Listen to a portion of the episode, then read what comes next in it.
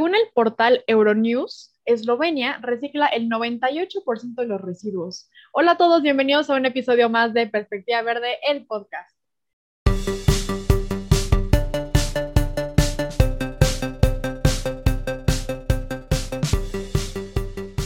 En este episodio tenemos a una invitada que, bueno, está muy lejos de nosotros, está por allá de otro lado del mundo, es una mexicana viviendo en Koper, Eslovenia, ella es nada más y nada menos que investigadora en la Universidad de Ljubljana, que es la capital eslovena. Y bueno, por si no fuera poco, también es activista por los derechos de los animales, lleva seis años siendo vegana, cuatro años ya siendo consciente de todos los residuos que generamos. Y en su cuenta de Instagram, además del el contenido ambiental que nos comparte, ella también nos comparte un poco referente a los usos que ella tiene, como pues el, el baile y el crossfit. El día de hoy estamos muy contentos de tener a Alejandra Ramos. Ale, bienvenida al podcast. Qué gusto que estés aquí hoy. Muchas gracias, Ingrid. Muchas gracias a todo el equipo por la invitación. Estoy muy contenta y feliz de estar aquí. No, al contrario, gracias por tu tiempo, por eh, darnos este espacio, porque bueno, con todo esto que, que, ya más o menos le comentamos al auditorio, pues a tener una agenda bien apretada, entonces agradecemos mucho que estés aquí con nosotros el día de hoy. Y cuéntanos un poco quién es eh, quién es Ale Ramos, por qué andas por allá, eh, este tipo de situaciones. Bueno, yo soy acapulqueña, nací en Acapulco y me fui, ahí crecí hasta la universidad. En la universidad ya me mudé a la Ciudad de México a estudiar la carrera, la maestría y ahora para el doctorado me vine aquí a Eslovenia. Yo estudié matemáticas aplicadas, después de la UNAM una maestría en matemáticas y ahora me vine a hacer un doctorado acá en Eslovenia porque justamente quería como viajar, quería conocer un poco más de Europa, así que decidí venirme para acá y me gustó muchísimo por muchas cosas que igual les iré platicando, así que he decidido quedarme aquí mientras este, lo pueda, mientras tenga el trabajo, mientras pueda con todo el papeleo de la visa, así que aquí, aquí ya llevo seis años en Eslovenia. Seis años, perfecto. O sea que eres una puma en Eslovenia también. Muy bien. Sí, sí, pasé por, pasé por ahí, pasé por ahí. Perfecto. Tienes por ahí también eh, semillita de, de, puma, eso está excelente. Y la carrera la, la, hice en la metropolitana. Ah, ok. En la unidad Cuajimalpa. ah, o sea que también conoces el Distrito Federal como, pues bastante bien, ¿no? En estos años que estuve por acá estudiando. Sí, sí.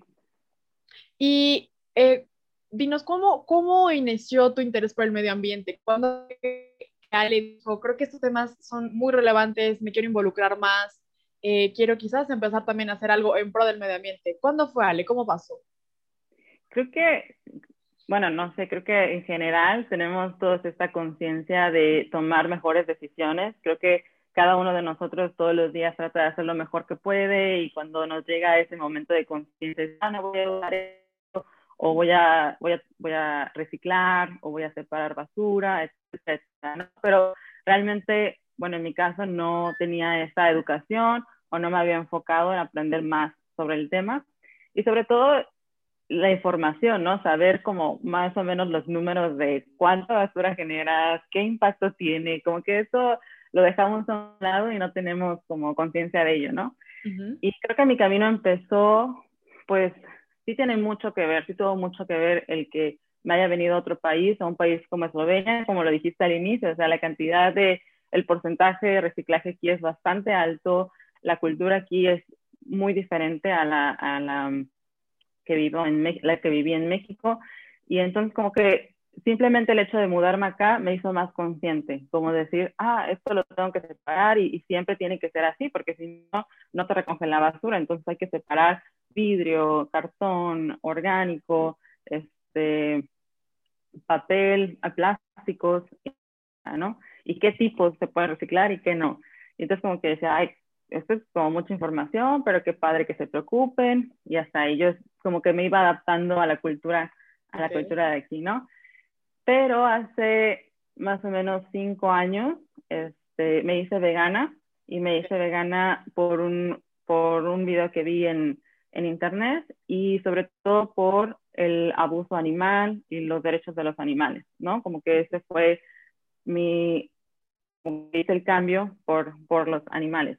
Pero entre eso, entre pues es algo nuevo, algo nuevo, eh, era algo nuevo para mí, creo que ya cada vez más, cada vez la gente conoce más del tema, pero entonces me empecé a, a, a, interesar, a tener más curiosidad sobre el impacto que tiene nuestra alimentación, que es algo súper importante también y que no es que todos tengamos la, la, información o acceso a la información, ¿no?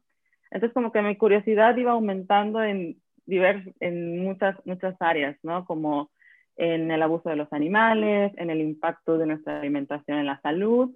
Y ya después pasé como, ok, ¿y qué pasa con el impacto de lo que comemos con el medio ambiente, no? Y ahí sí fue un shock. Bueno, creo que todo, todo lo que iba descubriendo era como, no, no es cierto, no, no puede ser, ¿no? Y un documental y otro. Y cuando, y cuando vas descubriendo estas cosas, pues te impactan y, y sí, o sea, el, el hecho de saber cómo la ganadería tiene un gran impacto al medio ambiente, cómo este, la industria animal tiene uno de los más este, grandes, gran impacto en, en, la contaminación ambiental, como que fue para mí un shock bastante fuerte como que es que no puede ser que la gente no lo sepa o que sea algo que yo a mis 28 años en ese entonces no, no sabía y así poco a poco fui, fui, me fue interesando más, viendo más documentales y de la alimentación pasé, y ahora el impacto del plástico, y ahora el impacto. Entonces, sí, ha sido un camino y lo sigue haciendo, de, de es demasiada información que, que cada vez pues va saliendo nueva información, se va actualizando. Entonces creo que, es un, que ha sido un camino de bastante, bastante interesante bastante este, también de shock, pero que también nos da soluciones, ¿no? Cuando, cuando ves como el impacto, ves la responsabilidad que tienes, puedes tener, puedes tener, este, pues tomar acción. Entonces yo creo que me hice vegana hace casi cinco años y en el camino yo creo que hace como tres años ya dije, a ver, ¿qué está pasando con, con, con el impacto que tengo yo con el medio ambiente? ¿Qué puedo hacer además de reciclar, además de esto, qué es la basura que estoy haciendo, cómo, cómo, puedo, cómo puedo ir cambiando mis hábitos para, pues, para tener, todos vamos a tener un impacto, ¿no? Todos tenemos impacto en, no importa si te vayas a vivir a medio de una isla, vas a tener un impacto ambiental, el chiste es adaptar tu vida a hacer el menor, el menor daño posible. Y sí, así poco a poco fue como hace tres años que me interesé muchísimo en el movimiento que estaba muy de moda, el movimiento Zero Waste.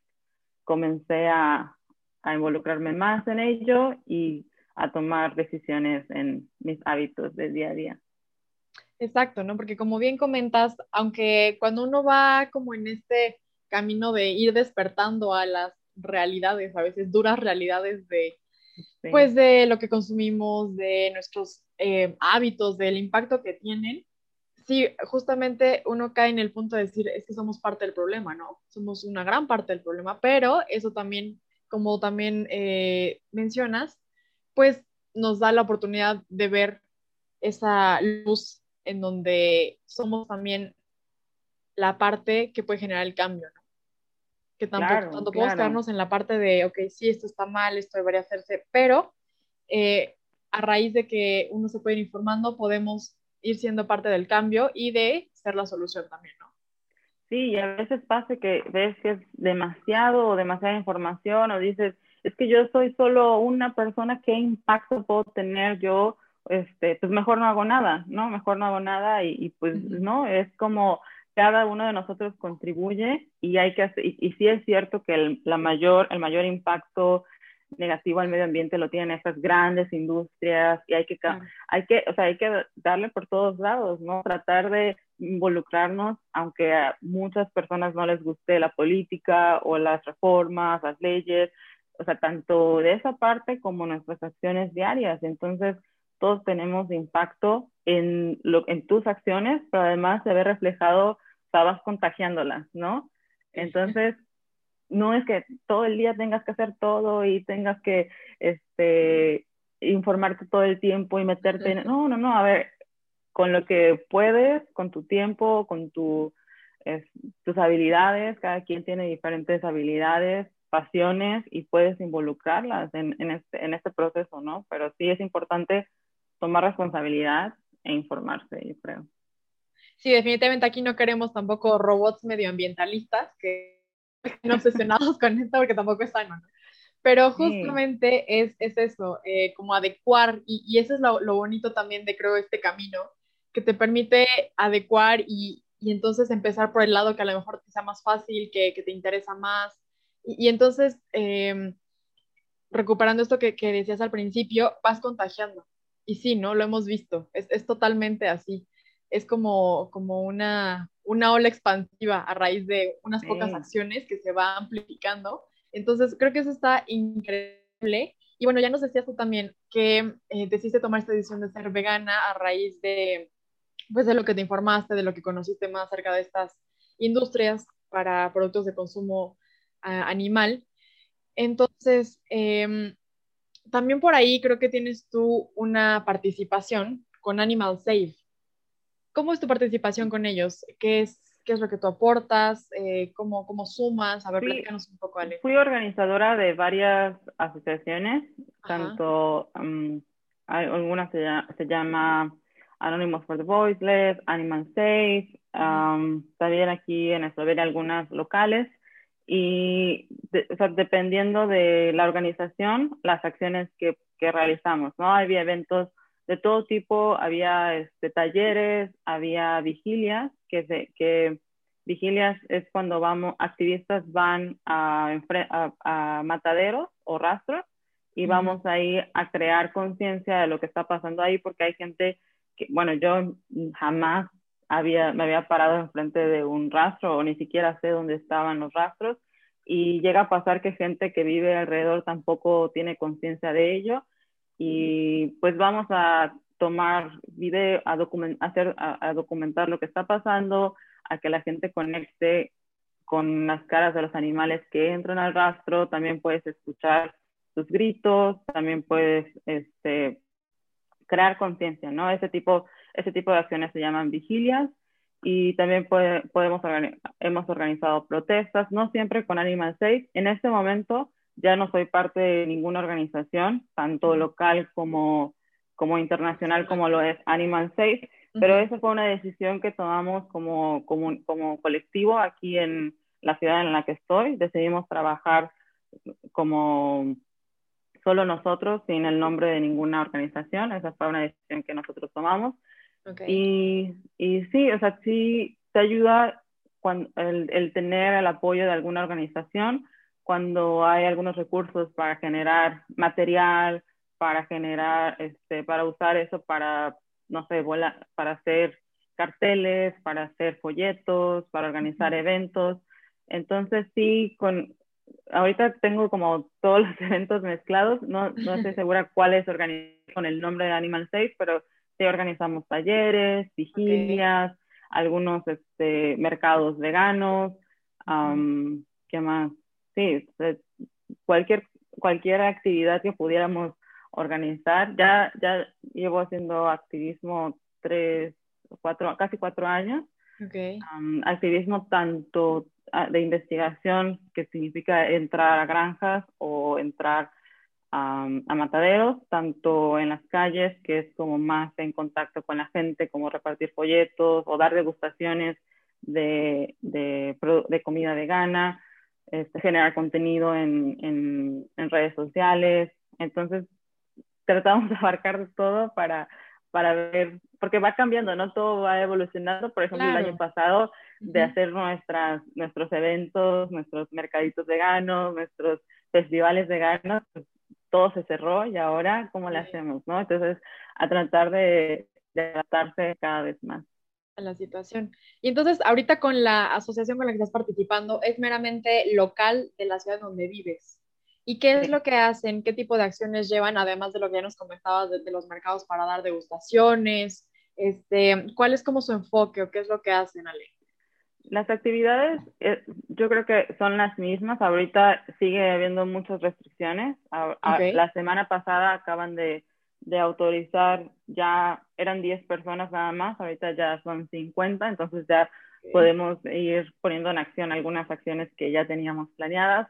Entonces, se van a, es como te digo, como de temporada. Ahorita, por ejemplo, lo que a mí me interesa más y a nuestro grupo le interesa más es volver a reconectar el grupo de activistas que teníamos antes, porque tan, muchas, muchas personas fue un año bastante difícil, entonces queremos como hacer un chequeo de la comunidad, cómo estamos y más bien reorganizarnos, volvernos a encontrar y que, o sea, nuestro enfoque ahorita, ahorita queremos que sea este, pero al mismo tiempo eh, seguimos en redes sociales creando contenido como videos de información, campañas, si se acerca alguna, alguna fecha, por ejemplo, hay, hay este, festividades aquí que es como hacer, ah, ahora que se acercó este Easter, la Semana Santa en, en México, toda esa, todo, o sea, la comida que viene alrededor de eso, tratamos de generar conciencia y hacemos videos sobre lo que realmente pasa en la industria del huevo, cómo afecta tu salud, cómo afecta al medio ambiente, cómo afecta, pues, lo, lo cruel que es esta industria, ¿no? Entonces, conforme, dependiendo el, la temporada, dependiendo las posibilidades que tengamos, nos vamos adaptando, nos vamos adaptando. Sí. Somos, es una ciudad bastante pequeña. Eslovenia tiene dos millones de habitantes, entonces Koper es muy pequeño. Los activistas nos conocemos, somos, eh, o sea, somos un grupo bastante unido y entonces las ideas van, o sea, somos muy abiertos, nadie es el líder de nadie, aquí somos un colectivo y vamos generando ideas y cambiando, ver qué funciona, qué no funciona. Por ejemplo, nos funciona bastante bien ahorita en verano, como el año pasado, eh, repartir folletos o simplemente poner como fotografías. El año pasado no pudimos eh, em, dar degustación o entregar folletos mano a mano, pero simplemente haciendo una exposición de fotos, ves como la gente genera, pues va a generar, se detiene, se llega a detener, se interesa por el tema y, y va cambiando. Claro, totalmente. Pues esto está muy, muy lindo porque además creo que en este tipo de te permite también jugar mucho de la mano con la parte social, ¿no? Como bien decías hace, hace un momento, eh, esta intención de reconectar con ustedes mismos otra vez, como volver a unirse como grupo. Yo creo que eso también es algo bien importante que, que funge pues un papel primordial en, en, detonar otros cambios, en informar, en eh, dar ese otro mensaje también a, la, comunidad en general, ¿no? De este aspecto de apoyo, de, pues de solidaridad también en ese sentido.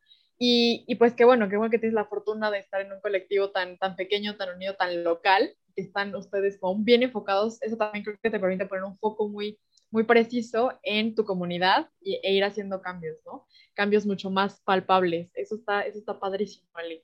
Y justamente, ¿cuál ha sido de los mayores eh, choques culturales que tuviste cuando llegaste a Eslovenia, después de de vivir en, en, México y particularmente en Acapulco, que bueno, también en Acapulco se vive una, un estilo de vida muy distinto, ¿no? Es como, también es como otro mundo en México, o sea, ir a Acapulco es eh, toda una sí. experiencia. Entonces, ¿cuál ha sido como uno de los choques culturales más fuertes que has tenido desde que pues dejaste México?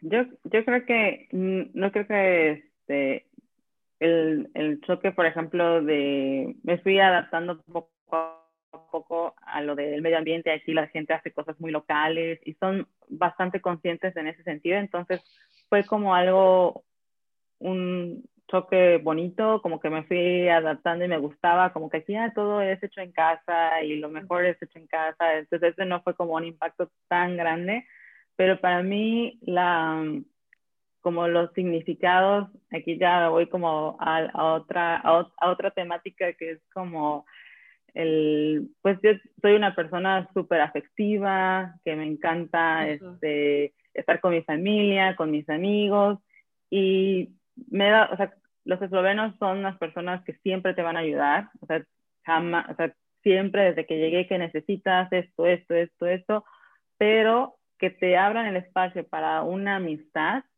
eso sí me costó, me ha costado años, ¿no? Entonces wow. fue un choque bastante, pero también no, yo lo veía así, porque el significado de amistad, el significado de simplemente de, de, cómo comunicar amor es bastante distinto aquí que en México y, y, eso me ha costado aceptarlo, este, este, trabajarlo, como decir, ah, vale, o sea, ese amigo, pero para ellos significa que cuando tú les pidas ayuda, ahí van a estar.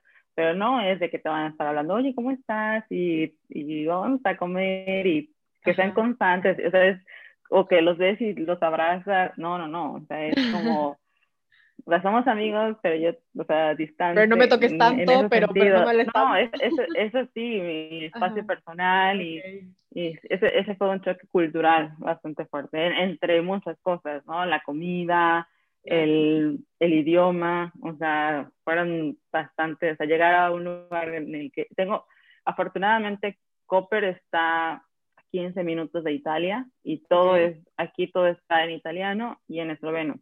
Okay. Y yo entiendo el italiano, entonces pues es como un poco, era más fácil, pero de repente llegar a un lugar donde no entiendes nada, absolutamente nada, sí, era, pues, sí fue bastante, bastante fuerte al inicio. Sí, seguramente. Entonces, casi todo está, o sea, no, no hay cosas en inglés, tú no te comunicas en inglés con, con la gente de allá. Sí. Eh, en, en, por ejemplo, en la capital, sí, todo el mundo habla inglés y no tienes ningún problema. Y aquí en la universidad también, o sea, es todo, todo en inglés, se entiende en inglés, pero hay lugares donde no te van a hablar inglés. O sea, en, por ejemplo, que es curioso, pero en, la, en, en las oficinas de gobierno para tramitar tus papeles, no, oficialmente no te pueden hablar inglés. Entonces, siempre tienes que depender de alguien que, si no entiendes el idioma, tienes que depender de alguien para, para ir, o personas que, que dan servicios que vienen de otros países, que es, esloveno es su segunda lengua, tampoco, por ejemplo, en el supermercado hay muchos trabajadores que vienen de Serbia, de Bosnia, y, para ellos eh, esloveno es su segundo idioma, no, no te van a hablar inglés. Claro. Ok, qué distinto. Sí, definitivamente fueron muchos, muchos cambios, ¿no? Y, un poco cuestiones ahí medio peculiares con, con, el idioma. Este, y bueno, a raíz de que tuviste esos cambios, ¿cómo consideras tú que, que, era tu vida cuando vivías por acá en México, ¿no? En esta cuestión sobre todo de, pues, preocuparte por el medio ambiente, de los residuos, alimentación. ¿Cómo era antes, Ale? Y eh, cómo ha ido evolucionando ahora que estás por allá. Es una pregunta bastante interesante y no sé, mm, no sé cómo responderla porque yo creo que a veces me pregunto, o sea, a veces me cuestiono y también otras personas me han preguntado si, sería, o sea, si hubiera tomado ciertas decisiones como el veganismo, como el Pure Waste, como toda esta curiosidad e interés y acciones que he tomado si viviera en México. Okay sí, pero la realidad es que no lo sé. sí creo que soy muy privilegiada. Una de las razones por las cuales eh, me he quedado aquí, quiero seguir viviendo aquí en Eslovenia, es porque me siento segura. O sea, la seguridad que siento aquí es algo que no, o sea, extraño a mi familia, extraño muchísimo mi cultura, mi familia, mis amigos, mi país, pero el sentirme como me siento aquí es como a veces no sé, mm, o sea, si, si regresarme o no. Entonces creo que eso lo, lo, menciono porque creo que cuando, cuando ya no era, ya no, ya no gastaba mi energía en sentirme insegura, ya no gastaba mi energía en cómo me voy a vestir, en qué ruta voy a tomar, en, ¿sabes? Mi, mi ventana de día es tal y entonces ya como que mi mente se podía enfocar en otras cosas. Entonces sería muy injusto decir, o sea, como que debes tener empatía en a quién estás hablando, en la situación que está teniendo esa persona. Entonces, cuando regreso a México, si hablo con algún amigo o con alguna persona que, a ver, se levanta a tal hora para tomar un, un este, transporte dos horas y cambiar esto y llega a su casa a las nueve de la noche, así, así, yo le digo, oye, es que tienes que hacer composta.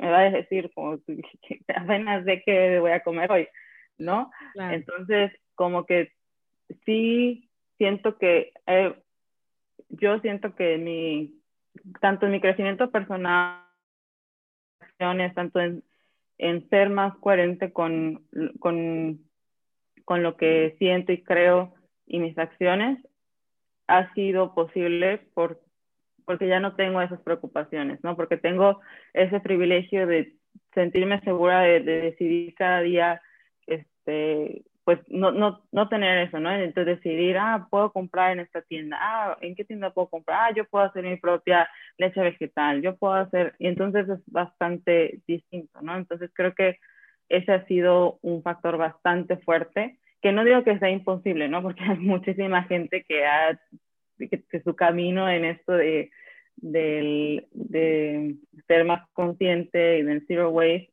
en México también, también lo tienen y sí, yo creo que ha sido bastante, yo creo que no, en México, como te digo, creo que toda la, creo que era una persona que me consideraba que sí me importaba el medio ambiente, pero en realidad no tenía esa conciencia. Este, yo creo que trataba de tomar las mejores decisiones para mi salud, pero en realidad no estaba informada. Entonces, sí, no, creo que he, he cambiado muchísimo desde de los seis años que llevo aquí.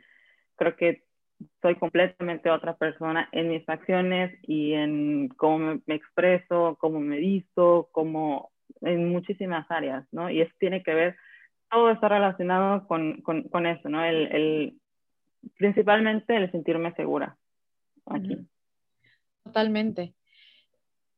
Eh, sí, en este punto, pues creo que eso que mencionas es, es muy interesante ya tuvimos alguna invitada internacional también y ya hemos tocado este punto en, manera similar, pero no nos habían respondido esa, como esta parte, ¿no? De que justamente tu cabeza no tiene que pensar en cosas que a lo mejor en México sí, ¿no? Entonces te da, te da espacio y te da eh, energía también para hacer otras cosas, en este caso para el medio ambiente, ¿no? Hay gente que igual puede no hacerlas o decidir enfocar ese tiempo a otras cuestiones, pero creo que es muy cierto y, gracias por, por, compartirnos eso, es bastante interesante, me dejaste ahí este, pensando muchas cosas. Eh, el, estar allá, como las condiciones del país mismo te permiten, pues quizás desarrollarte más en este sentido, ¿no? Hay más facilidad. Entonces, teniendo eso en comparativa con México, pues sí es como mm, particular o es, es importante como mirar que a pesar de que el gobierno no tiene todo el control sobre lo que podamos o no hacer, sí es una influencia muy grande, ¿no? Y que a lo mejor no todas las personas eso también es una realidad, pero para muchas sí brindaría la posibilidad de enfocarse en otras cosas que no sea, em, pues suena quizás un poco feo, pero en, tener miedo, en preocuparse, en preocuparse por cosas que no deberíamos estar tan preocupados. Claro. Eh, y bueno, teniendo toda esta comparativa de, haber vivido en, México también mucho tiempo, obviamente has, has ido cambiando de hábitos, tanto eh, pues de consumo, hábitos de igual de comunidad, ¿no? Em, ¿Cuál ha sido uno de los hábitos que más te ha costado cambiar? ¿Y, y por qué, Ale? ¿Qué más me ha costado cambiar?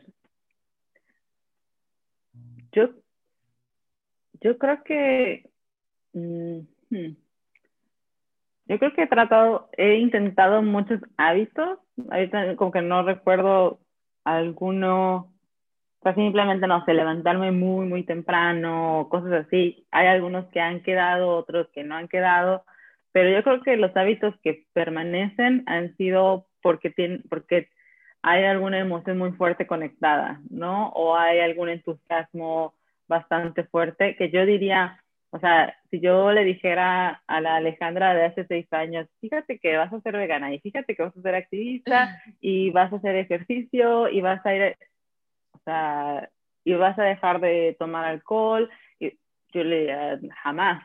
O sea, la Alejandra de hace seis años, que era una persona que me gusta, todavía, o sea, me gusta convivir con, que echarme una cervecita aquí o allá, que me encantaba vivir de hamburguesas y, bueno, todavía, pero a la versión vegana, que, o sea, que no hacía, no caminaba ni dos calles porque no es muchísimo, me voy en taxi o en metro o lo que sea, ya no, pero como, como vives no me acuerdo ahorita quién es el autor, pero justamente han hecho este, estudios o, o ¿cómo se llama? Este, experimentos donde, o sea, donde ven que tú eres, que, la, que la persona es el resultado de las cinco personas que lo rodean, ¿no? El promedio de las cinco personas que te rodean.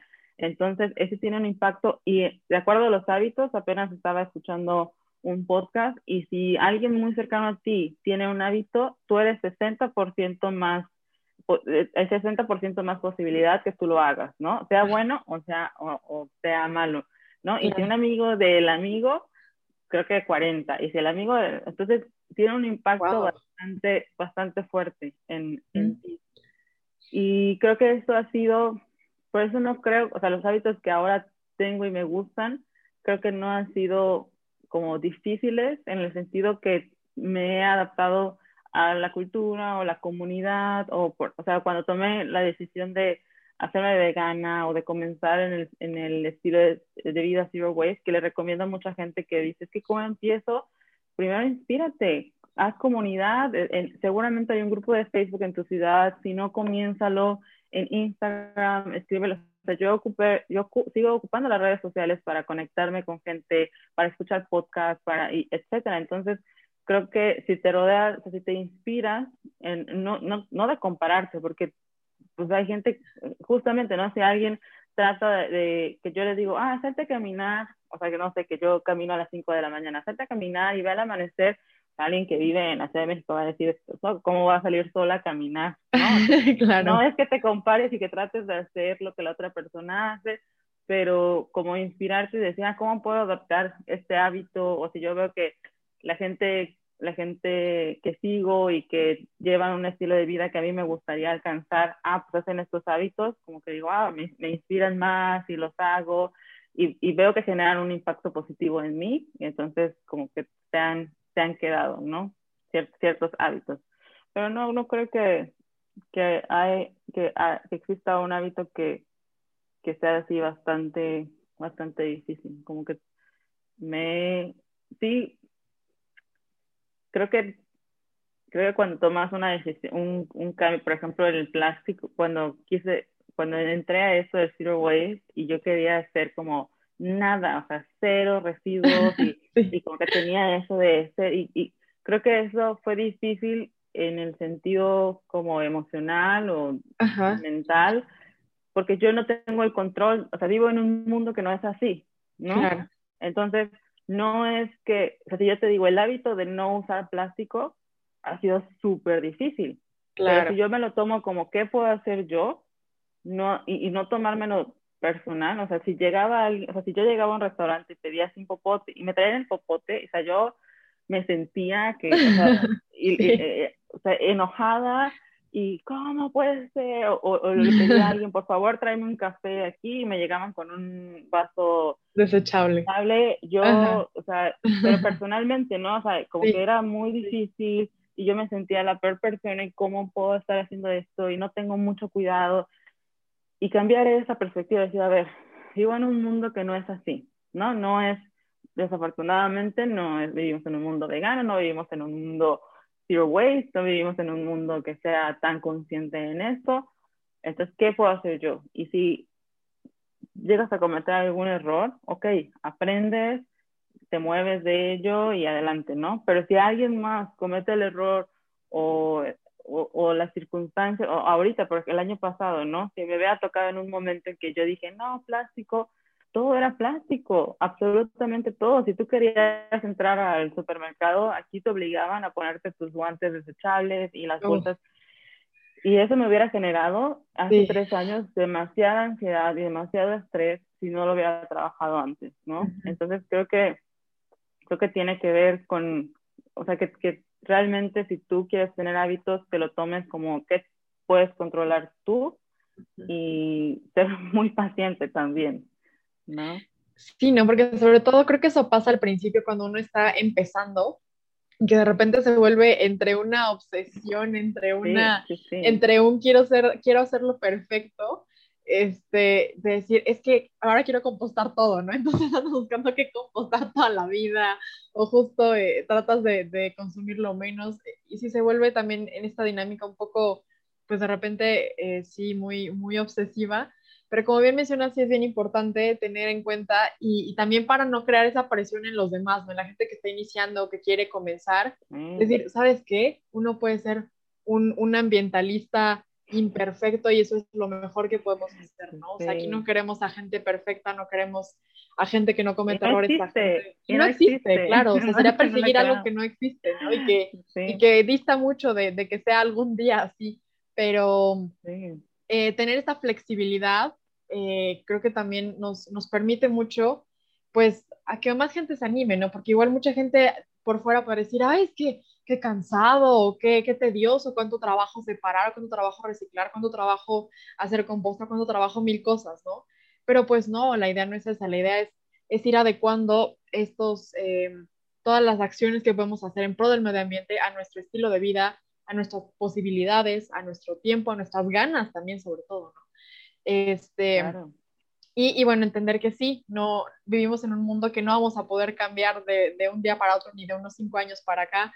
Entonces, eh, creo, que, creo que esa también es una reflexión importante y en lo particular pienso que el que tú hayas estado ya en esa comparativa como tan, eh, pues, diametralmente diferente entre México y Eslovenia, te ha dado esa capacidad de, de ver o eh, de encontrar un punto medio, ¿no? Porque también estamos conscientes de que ningún país es perfecto, ni porque sea primermundista o lo que sea, suceden cosas, ¿no? Y seguirán sucediendo.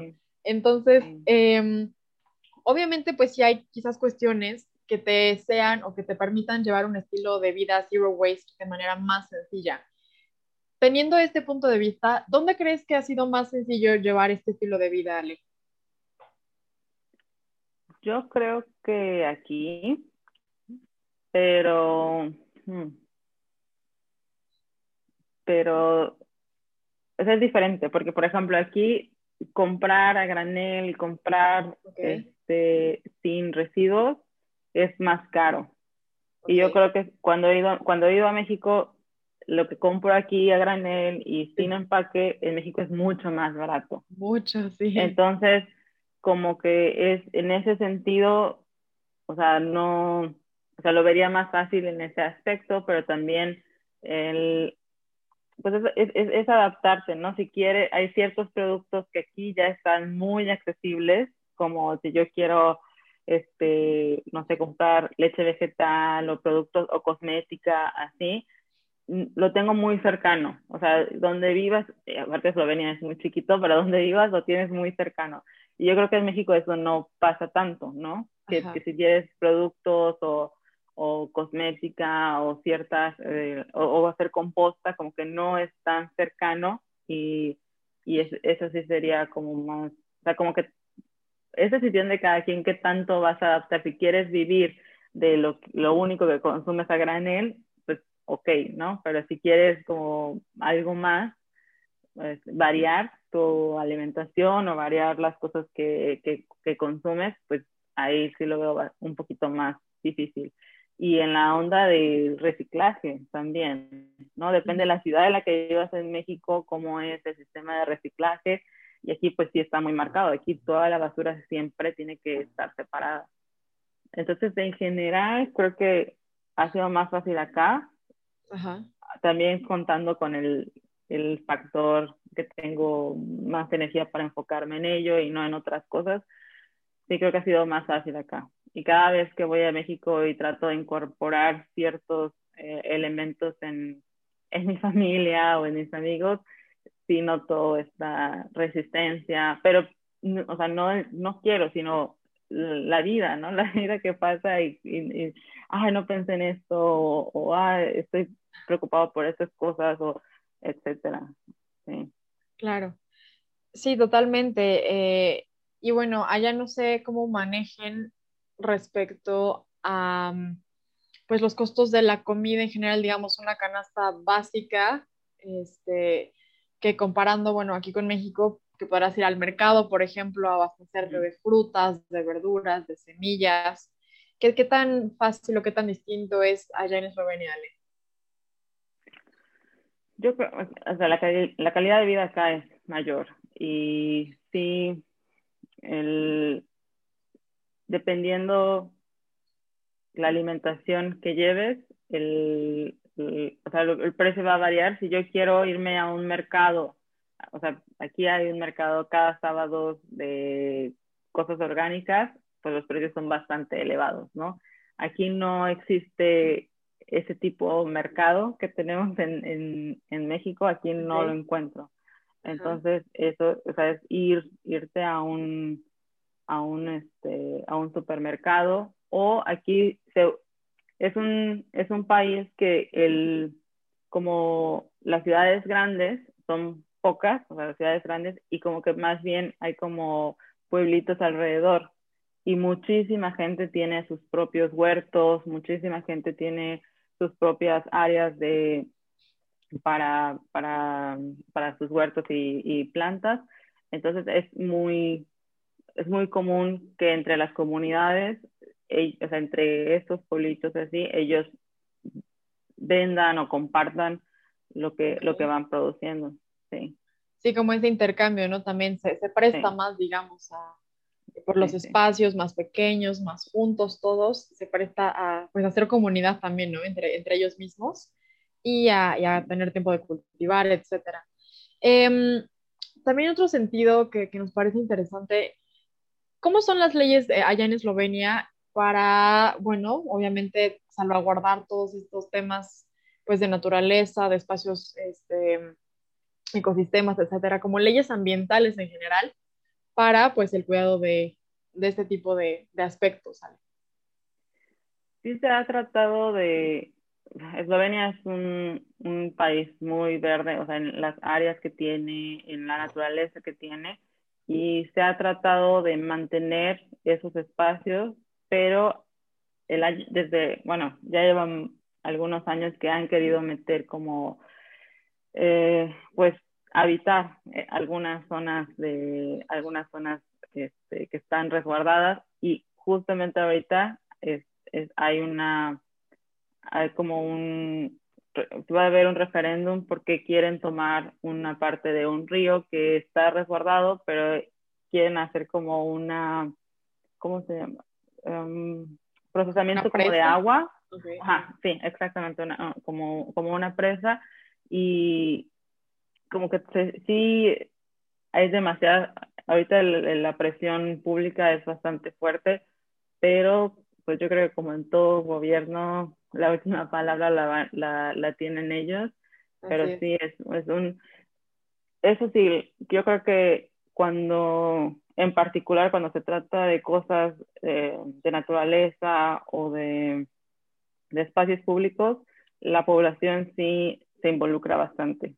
Entonces, cada, o sea, hay manifestaciones bastante fuertes ahorita sobre el tema, que por eso se abrió este referéndum y la gente sí está, sí está involucrada en, en, en estos temas. Entonces, tratan de meter la, la, mayor presión posible, pero al final, o sea, sí, ha, sí había situaciones que, que terminan, pues terminan haciendo sus proyectos y en, en estas áreas. Sí. Pero eso es un algo, eh, digamos, dirías que está como este interés, esta pues hasta empatía quizás, ¿no? Por, por temas medioambientales, es mucho mayor allá en Eslovenia que acá en México, o sea, como la cultura en general social respecto a eso sí lo es. Sí, totalmente. Perfecto. totalmente. Pero sí tiene, y regreso a lo mismo, tiene mucho que ver, o sea, el tamaño del país es muy reducido, es como Acapulco, es más grande que Eslovenia, por ejemplo, para ponerlo en perspectiva. Entonces sí es una comunidad que, y también mucho de campo, y entonces es como, sí, sí, sí están interesados por el bienestar de, o sea, de, de, la naturaleza de su país, y es algo que, regresamos a lo mismo, México es un país bastante grande, con bastantes este, problemas sociales y de violencia, etcétera, etcétera, entonces hay gente que dice, espérame, ¿cómo va a preocupar por esto cuando tengo que preocupar por mí, ¿no? Entonces sí tiene que ver muchísimo, muchísimos aspectos, sí. Totalmente. Y eh, ¿tú consideras que hay como acciones, hablando por parte, quizás de, por parte del gobierno es un poco más difícil, ¿no? Como decir, pues acciones que el gobierno mexicano pudiera implementar, eh, como digamos, eh, replicando lo que hace en Eslovenia, pero creo que en la parte social o, meramente civil, o sea, cada uno de nosotros como, como ciudadano común, corriente y preocupado, Em, ¿Hay algunas acciones que tú hayas identificado que podemos como replicar que los eslovenos hagan, que podamos decir, ah, bueno, esto podemos jalarlo para México y probablemente funcionaría o sería una buena iniciativa? Es que creo que es como, como que funciona cuando todo se une, ¿no? O sea, como si yo te dijera, ah, pues el sistema de composta, pues sí, pero ¿en dónde y con quién y cómo va a ser? El tema de reciclaje, sí, pero ¿dónde están los centros de acopio? Etcétera, etcétera, ¿no? Entonces, alguna acción así sería, porque los eslovenos son muchos de hacer cosas en casa. Entonces, cuando llega, o sea, por temporadas, ellos hacen sus mermeladas, ellos hacen sus vinos, ellos hacen, son como muy de no, lo de casa es mejor, es más ecológico, es más saludable, ¿verdad? Entonces, es, o sea, eso, si alguien lo pudiera adaptar, sería, sería bastante, bastante bueno de tener sus huertos increíbles, pero otra vez como que no me gustaría venir aquí a decir, ah, los hábitos de los eslovenos, porque son culturas, eh, situaciones totalmente difíciles. Claro. Yo creo que lo mejor que uno puede ir haciendo es ser consciente y decir, órale, va, sí puedo hacer esto, sí puedo hacer esto, sí puedo involucrarme en esta acción, a ver, este, me puedo informar más aquí, y desde acciones pequeñas hasta, o sea, el año, este año me propongo a que voy a cambiar toda mi, no sé, cosmética de higiene, toda mi higiene personal eh, sin empaque, entonces, pues ya, ¿no? O sea, en tu en los ratos que tengas, ah, este shampoo, ah, este jabón. Entonces, ir cambiando qué aspectos, porque sí, yo creo que sí puede ser bastante abrumador que alguien te diga, es súper fácil que, hacer tus leches vegetales, ¿no? Y alguien dice, a ver, pero es que ¿dónde voy a comprar esto? Yo no tengo la tela, es que ¿en, en qué momento lo hago? Es que no tengo el embudo, es que, a ver, a ver, no, tal vez no es fácil para ti, ¿no? Tal vez la tienda donde tiene que comprar está lejísima, no sé, entonces no puedo decir, ah, esto es súper fácil, esto no, y entonces yo creo que cada quien tiene que ir adaptando, pero la cosa es ir, a, ir, ir como cada vez haciendo un poquito más, ¿no? en, en este camino, un poquito más cada vez. Exacto, ¿no? De entrada es como hacer algo, sea lo que sea, pero hacer algo. Creo que, eso, es algo fundamental. Y, creo que aquí también cabría mucho el, pensar en que los, mexicanos somos súper ingeniosos para un montón de cosas. Entonces, como darle un toque verde, ambiental, ecologista, eh, consciente a ese ingenio tan grande que existe en México, ¿no? Porque sí, a pesar de que las condiciones puede que no sean las más adecuadas, yo creo que si ponemos a trabajar ese, ese ingenio en, eh, en pro del medio ambiente o en pro de yo qué puedo hacer con esto, yo creo que muchas cosas muy buenas podrían resultar de, de ello y, al contrario, ¿no? Sería como una vez más demostrar que los mexicanos podemos adaptarnos a, a mil y un cosas que creo que esa es una de nuestras, Eso sí, esa es una capacidades. fortaleza, es un superpoder increíble del mexicano. La verdad es que eso sí, si ya lo hiciste en México, lo puedes hacer en todos lados, así. E, eso sí, es súper ingenioso, nos adaptamos muy rápido, ah, desafortunadamente a veces porque la situación es así, pero nos adaptamos y vamos para adelante y muy, muy con mentalidad de a ver qué, qué, más puedo hacer, qué más puedo hacer. Entonces, cada día, sí, sí, sí podemos ir adaptando, simplemente sentarte un día y decir, a ver, ¿qué desperdicios hago? En qué podría cambiar. este, me compro una bolsa de cacahuates todos los días, me voy a comprar tres y luego dos, o por qué lo puedo cambiar, este, puedo hacer composta, qué es composta, este, sí, ir, irte informando, qué documental puedo ver hoy, o sea, una acción, qué, podcast puedo escuchar hoy, no sé, como que las bolsas del súper, las puedo volver a usar, eso me dio como la primera vez que fui a México con esta idea de de, pero siempre que voy a México, como que mi familia está, ¿y ahora qué? ¿Y ahora qué? una, una vez fue con el veganismo, trato de ir una vez al año y es como, a ver, ahora veganismo, y luego zero waste, y luego como que ya están así, ¿y ahora qué, qué nos vas a proponer? y entonces una vez, una vez fui al súper con ellos y así, entonces yo iba al, al, al súper y agarré unos plátanos y los puse, los puse en el carrito, ¿no? Y ellos, y no me acuerdo si fue mi papá o mi mamá. ¿Y la bolsa? yo, no, así, sin bolsa, no necesitas bolsa. Claro. No, pero si no, no te, los vas a, no te los van a aceptar en la caja. Dije, bueno, si no me lo aceptan en la caja, regreso y regreso yo por la bolsa. Y sin problema, pasaron y así, ¿no? Pero luego el siguiente, en los pocos días fui con una prima, igualito, así, eran plátanos también. Y la bolsa, y yo, no, es que no te los van a aceptar, ya, ya pasó y, entonces son como pequeñas cosas que ni siquiera, sabí, ni siquiera sabemos eh, que podemos ir adaptando, ¿no? Un día adaptas una, ves si lo puedes hacer, si no, llevas tus toppers y si te equivocas, aprendes y para adelante. Totalmente.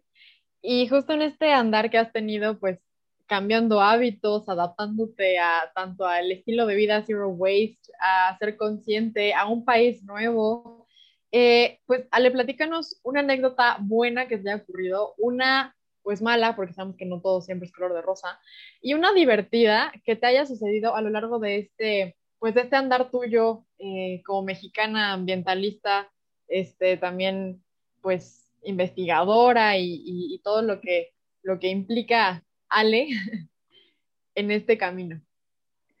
Así, así, así, una anécdota no recuerdo en este momento, pero creo que ahora me río de, o sea, de mi experiencia como cuando comencé, como llevar mis toppers y tener esa pena de decir y, de verdad, o sea, ahorita me río, pero en ese momento era como una angustia, este, y sí, o sea, a veces que llevaba mi topper y que lo metía a la bolsa y todo se derramaba, y era como, no, ¿por qué? O, o también viajar con, o sea, como que son nuevas, es un nuevo estilo de vida que vas adaptando y, y sí, te pasan cada cosa o esa pena de, de preguntar siempre, ¿no? Este, Oye, ¿y esto lo sirves en, o sea, cuando voy a un, aquí, aquí se toma agua eh, de la llave, entonces cuando voy a algún lugar y quiero pedir solo agua, primero pregunto si es en botella o, o, o, de la llave, ¿no? De la llave. Entonces, al principio me daba muchísima pena porque es que van a, van a pensar que soy una coda, que no quiero comprar esto, o qué pena, qué ridícula. Y entonces, sí, creo que, que todo, o sea, a todos nos pasa al principio que son, nos afecta bastante el qué dirán, ¿no? Desafortunadamente, o sea, y sobre todo de personas más cercanas, es como no quieres incomodar a nadie, claro. no quieres este, eh, sí, ser el bicho raro. Entonces, como al principio, bueno, al menos a mí me generaba bastante ansiedad, hacia ahorita ya estoy acostumbrada y además ya entendí, o sea, no es solo los hábitos, sino también una mentalidad que, a ver, estoy haciendo lo que yo creo, lo que yo creo que es correcto, es para mí, etcétera, entonces ya voy con otra mentalidad, ¿no? Entonces sí, no, no me acuerdo de alguna anécdota, pero así en particular, pero yo creo que el inicio siempre esa, o sea, es, esa pena, esa, sí, ese nervio de, llevar todos tus toppers, así tu bolsa como si fuera una pañalera con toppers, y por si las dudas me llevo el termo y por si las dudas me llevo, o sea, todo tu kit, o sea, ahorita ya llevo como una, una taza cualquiera de la casa y algún tenedor y, y ya, ¿no?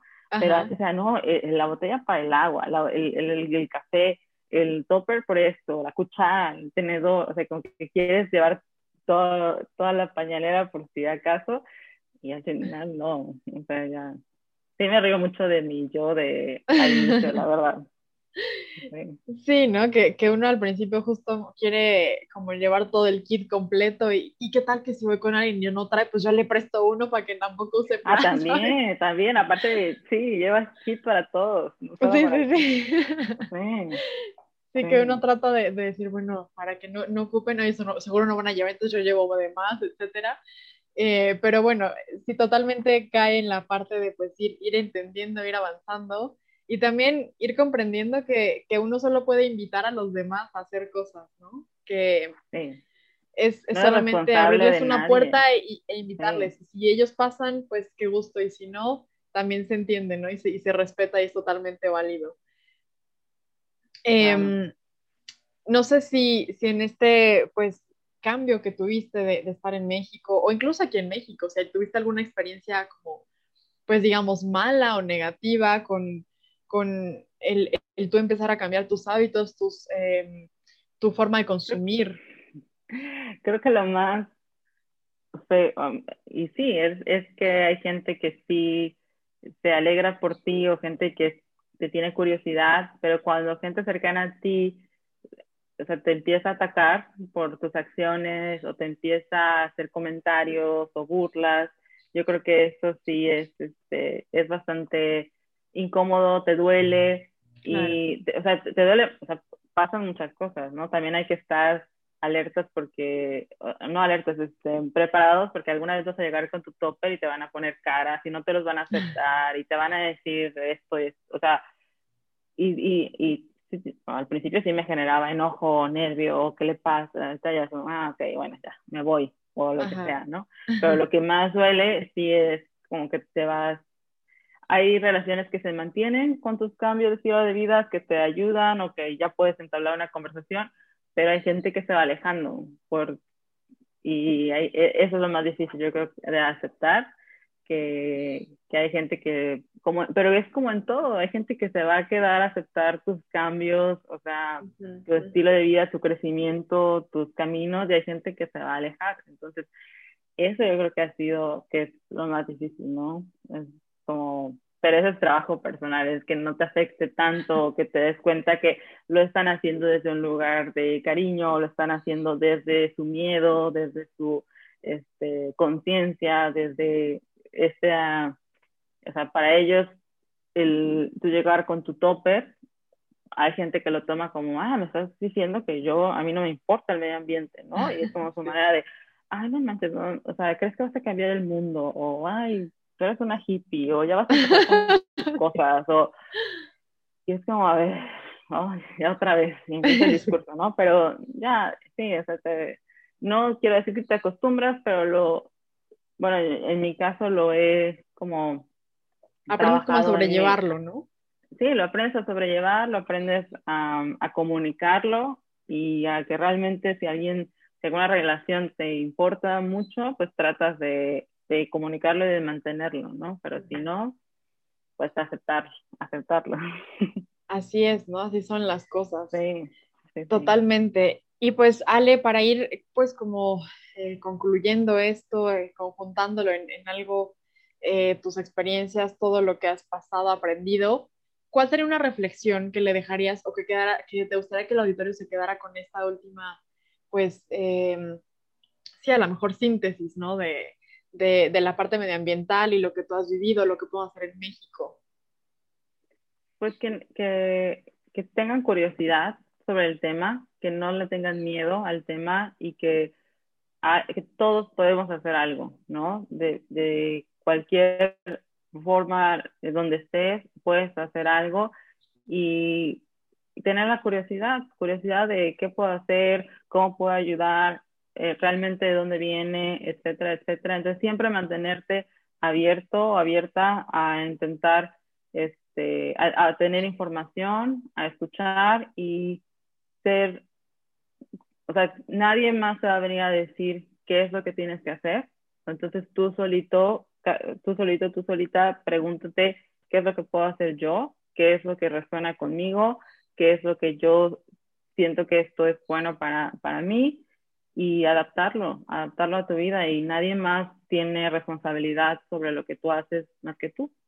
Entonces, si tú eres, si tú estás, si tus acciones, y eh, si eres coherente con tus acciones y haces lo mejor que puedes con lo que tienes, adelante, nadie te va a venir a decir, a calificar, ah, tú estás haciendo esto, tú podrías hacer más esto, ¿no? Tú eres el único responsable, consciente y hay que, hay que adaptarnos con lo que tenemos.